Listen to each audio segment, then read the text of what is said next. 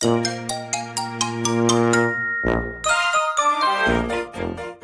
やとすみおの Survival Life in Canada 皆さんこんにちは。さやとすみおのサバイバルライフ in Canada です。バンクーバーに住むすみおと。トロントに住むさやがカナダでうまく生き抜く方法をシェアするラジオです。こんにちは。こんにちは。なんか久しぶりの収録なんですよね。そうなんですよ。何週間ぶり、え。ー、週間、え。ー四週間半？二週間 バラバラ。バラバラ。とりあえず長い間お話ししてなかったってことなので。ですよね。お互いちょっと忙しかったと思いますけど、さ、う、や、ん、さんは最近どうでしたか、はい、最近はですね、結構大変なあの法廷のあのケースがありましてその後にトロント国際映画祭の監督の通訳をしたんですけど。おすごいですね、また詳しいことはほ違うエピソードでご説明できればと思いますが。そうですね。だいぶお疲れな感じで、なんうん。か映画祭の話聞きたいけどその前のケースで疲れてるんですよね。そう。もう皆さん 犯罪を絶対に犯さないでくださいね。笑っちゃいけない。だってその被害者の方が日本人っていうケースもあれば、そうそれがね多分70%ぐらいかな。うん。で30%がまあ加害者ですね。へーうん。辻尾さはどうでしたこの2週間半か3週間ああ、私ですか。私だ、もうね、何も覚えてないん。ですよ、大体。忙しいと前日に何食べたかとかすぐ忘れちゃうし、眼鏡がどこにあるか分かん。なくなっちゃって、あの頭の上に乗せてん。のに探すタイプ最高 それくらいお疲れってことですよね。いや、そんなことないですけど、具体的にどう疲れてるかを忘れてしまうタイプなんですよね。なんか面白いその30%の加害者の件が知りたいですよ。うんあだって、私もだってそのあのカナダの学校で働いてるからその留学生とかたくさん見てきてるじゃないですか。うんうん。でその中であのやっぱりね悪いことしちゃう子もいるんですよやっね。ぱいるんですよね。ええうんなんかやっぱりその留学の準備をする時っていろいろこうあの親御さんとかもちろんご本人から、カナダって治安どうですかってすごい聞かれるんですよ。カナダ治安いいですかって。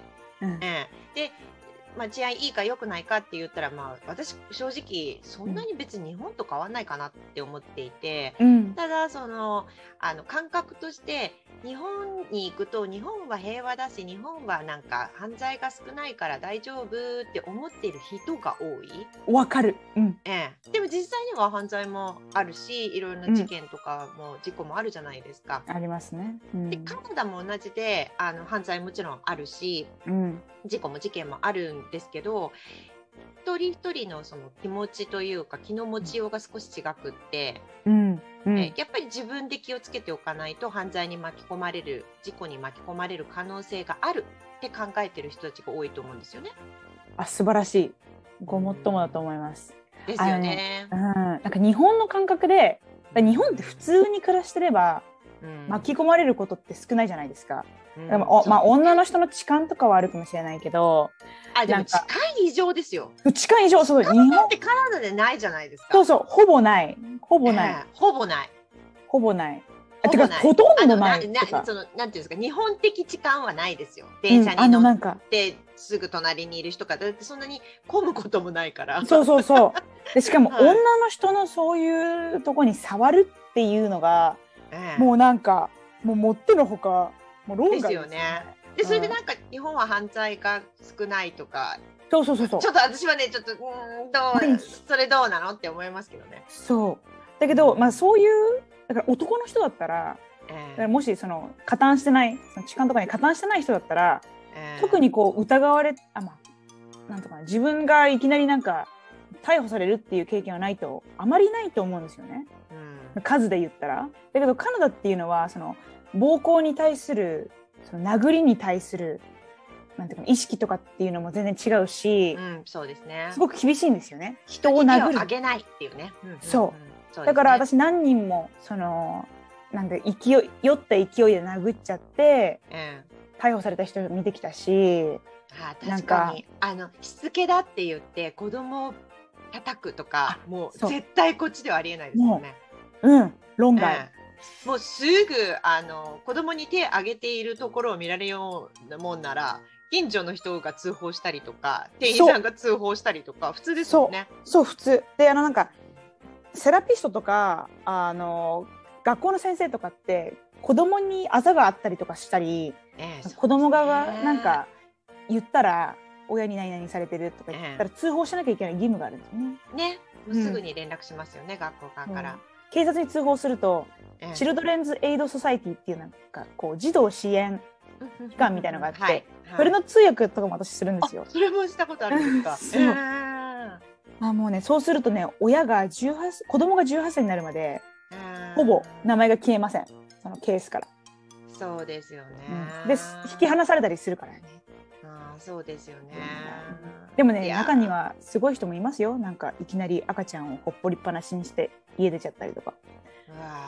なんか、うん、でもそれって日本人とか日本人じゃないとか関係なくて、ーその、まあ、結構貧困層にあにいてベイビーシッターを雇えない人とかにも結構いたりとかして犯罪をする人だけの問題でもないのかなっていうそういう人がいるっていうのはあれですけど事実ですけど。ね、そうですよね。留学生とかってなんかこっちに来て危ない目に遭っちゃうかな、遭わないでもう済むかなっていうそのなんて言うんでしょう、自分が被害者にならないかどうかっていう立場で考えることが多いと思うんですけど、はいはいはい。でもうん30%は加害者って、うんさやそうなんですよさんがさっき言ってたじゃないですか。だから、えー被害者じゃなくて加害者になってしまうっていう人もいうん、るっていうことですよね。そう。で私それ考えたんですよ。なんでだろうって思って。まあまあ多分理由は分からないと思うけど。だけどそういう人たちって多分日本でも同じようなことをしてきたんですよね。それか、そうですよね。うん、多分そういう傾向があって環境が変わってやりやすい環境になったのか分からないけれどもやってしまったのかとかなんか万引きとかねあのたまにいるんですけど若い子が来て万引きしちゃってとか言って。うん。で普通に盗めるかと思ったら全部 監視カメラに出てて。それそうそれそうですよね。はい。どこでもね監視カメラありますからね。そう。何しに来たんだっていう話ですよね。そうなの。ねだって勉強しに来たとか何かね専門的ななんかわかんないですけどスキルとかねうん。見つけようと思って来たわけですよね。そう。だけどね私思うのが買うのかな？いやでもなんか楽しみたいっていうのが結構あるんですよね。こう結構ワーホリのか方とかはその勉強したいっていう方もいらっしゃるしもう1年間バケーションみたいなうん形で来たい旅行したとかね。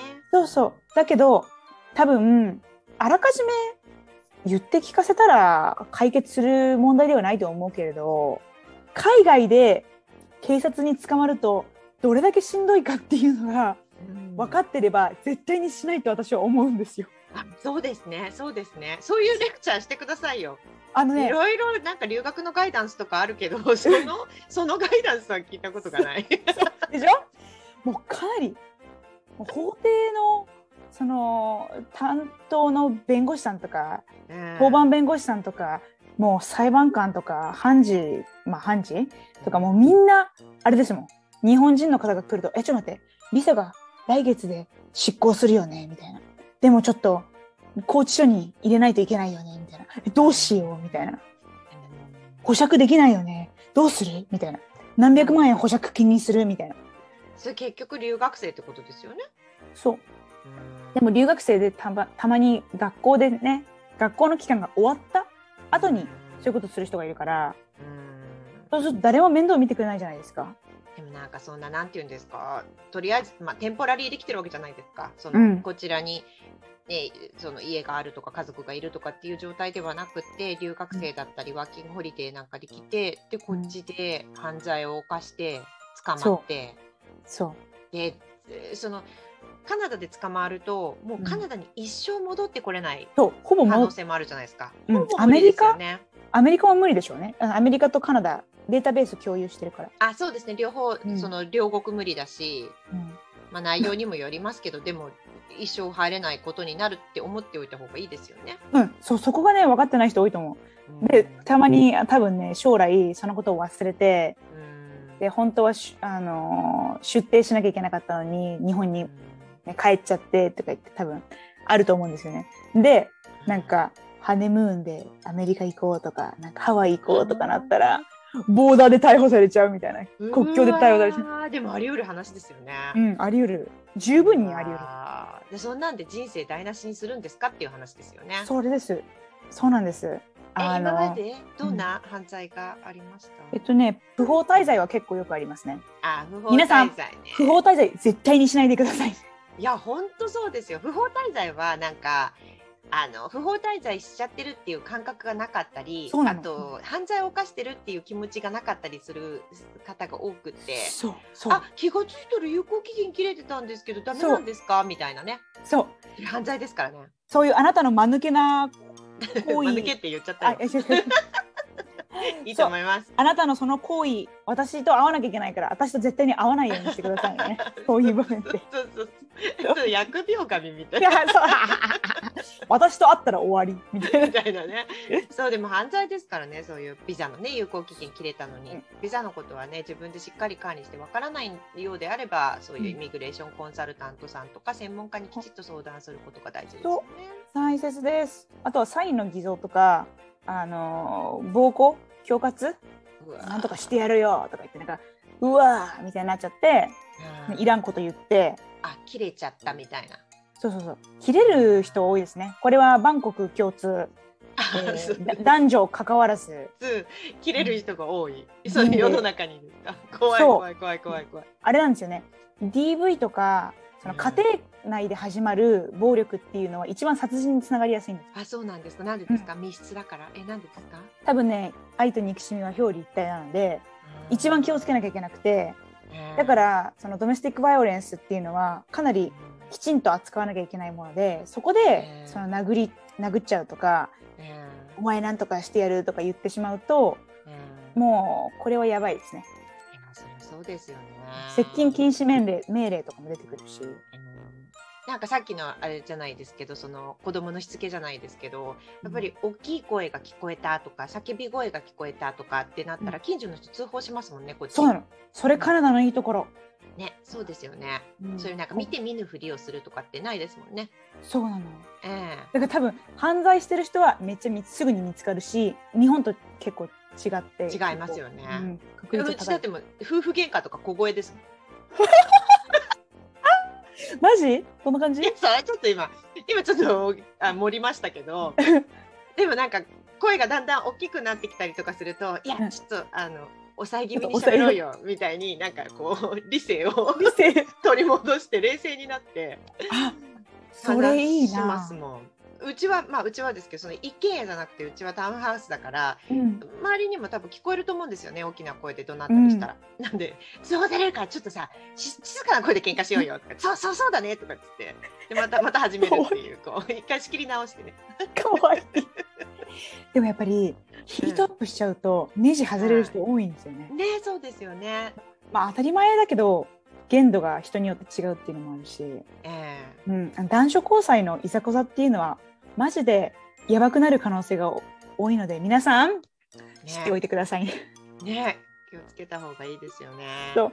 みんなね普通になんかこう普通に喧嘩してなんか物投げたとかたまに日本で言う人いるけどえそれちょっとアンガープロブレムですよ。えねそうですよね。普通じゃない。てかストレス溜まってるからちょっと相談した方がいいと思う。ね、そうですよね。まあ、こっちでもそういうねカウンセラーとかもいますからね。うんそのちょっと自分ストレス半端ないかもみたいになったら溜め込んだりしないで専門家の人に相談するとかね。でそうそうそういうことが必要ですよね。うんあとはわいせつ罪とか性的暴力とかあの飲酒運転とかドラッグ売買とかまあこれは、うん、これは日本にもありますね。いやでもドラッグドラッグについてはねあドラッグはないかさっきの話に戻っちゃいますけどうん、カナダってマリファナが合法だからはいはい。みんながやってるって思ってる日本の方が多くて。多いですよね。ええ、みんなやってるんでしょ、みたいな。うん。でまあもちろん私たち合法だから成人であればできますけど、うん。でもしないですよね。だって興味がないんで、なんであえてあの臭い葉っぱをそうそうそうなんですよ。なんか統計私前に見たんですけど、そのマリファナが合法になる前と後で、あの合法になったからって言ってマリファナを吸う人たちの割合が増えたかって言ったら全然そんなことなくて横ばいなんですってね。だからもともと吸いたいと思ってる人は最初から吸ってるし、でそうそう。そ合法になったからってイエーイ薬できるぜみたいなドラッグやれるぜみたいな感じではないので。そう。そこの理解っていうのがね多分やっぱり日本の社会でいるとやっぱり難しいですよね。その感覚をつかむのがね。だってね日本だってタバコ OK だけどタバコみんな買えるけど成人だったら。うん、じゃあ全員タバコ吸ってるかって言ったらそうじゃないそうじゃない。ですか。カナダと比べたらタバコ吸えるところ多いじゃないですか。お店の中でも吸えるレストラン多いし、うん。カナダなんてレストランの中ではもう一切何もそう吸えまんせんからね。それなんですか。電子タバコみたいなのも吸えないし、そうそうそうそう、えホームステイ先とかだって家の中ではタバコは禁止ですからね。そううんそうですね。ええ。そう。だからまあマリファナはなんかあれだね。あのトロントとかたまにこう歩いてると匂いがするんですけど。そう匂いするとかねあるんで吸ってる人はいますもちろん。そういますいます。いますがそれに便乗してなんか、えーこの人吸ってるから俺も吸ってみようみたいな。みたいなのはもうやめてってそうやめ感じですよね。て。そう。それで日本あのカカナダでは捕まらないけどそのなんか日本日本って日本人としての日本の法律が海外でも適用されるっていう適用されるから。はい。でも日本の警察がいるわけじゃないから、はい、捕まんないことは捕まんない捕まんない。成人だけどうん。もしポケットにそれがあってあもう帰国しちゃって記憶しちゃったら。空港ついちゃったらもう大変ですもよ。う大変やめてくださいね大変です大変です。あなんかちょっとお面白半分でやったりしちゃダメだよっていうことですよね。そう。それはもう皆さんに言いたい。で私あの国境の通訳もするんですけどたまに 国境の管理官殴る人とかもいてねあの そういうのもやめて切れちゃったんですかもうそう切れちゃったないうのもやめてほしい。やめてくださいね絶対に私の声を聞いてほしくないですからねあのここ以外で。いやカナダカナダまあコミュニティでねみんなでこう犯罪をなくそうっていう気持ちのが強い国ですからね。そうそうそう、そうなんですよね。何かあったら助け合いみたいなね。りうん、警察にもし捕まった場合あの運転中とかその時は全然何も分からなかったらイエスイエスと言わずに通訳 I need an interpreter と言ってください。そうそうそこでさやさんが出てくるんですね。ね事件に巻き込まれる前にヘルプを求めてくださいね。はい。というわけで、は今回も最後までお付き合いいただきありがとうございます。サイアンとスミオのサバイバルライフ in カナダ。オンタリオ州公認法廷通訳と私立高校専門留学エージェントのさやと中高生のためのオンライン国際交流サークルの運営とカナダの学校スタッフの住岡がお送りしました。お便りやお問い合わせ先は概要欄をご覧ください。また次回お会いしましょう。バイババイバイ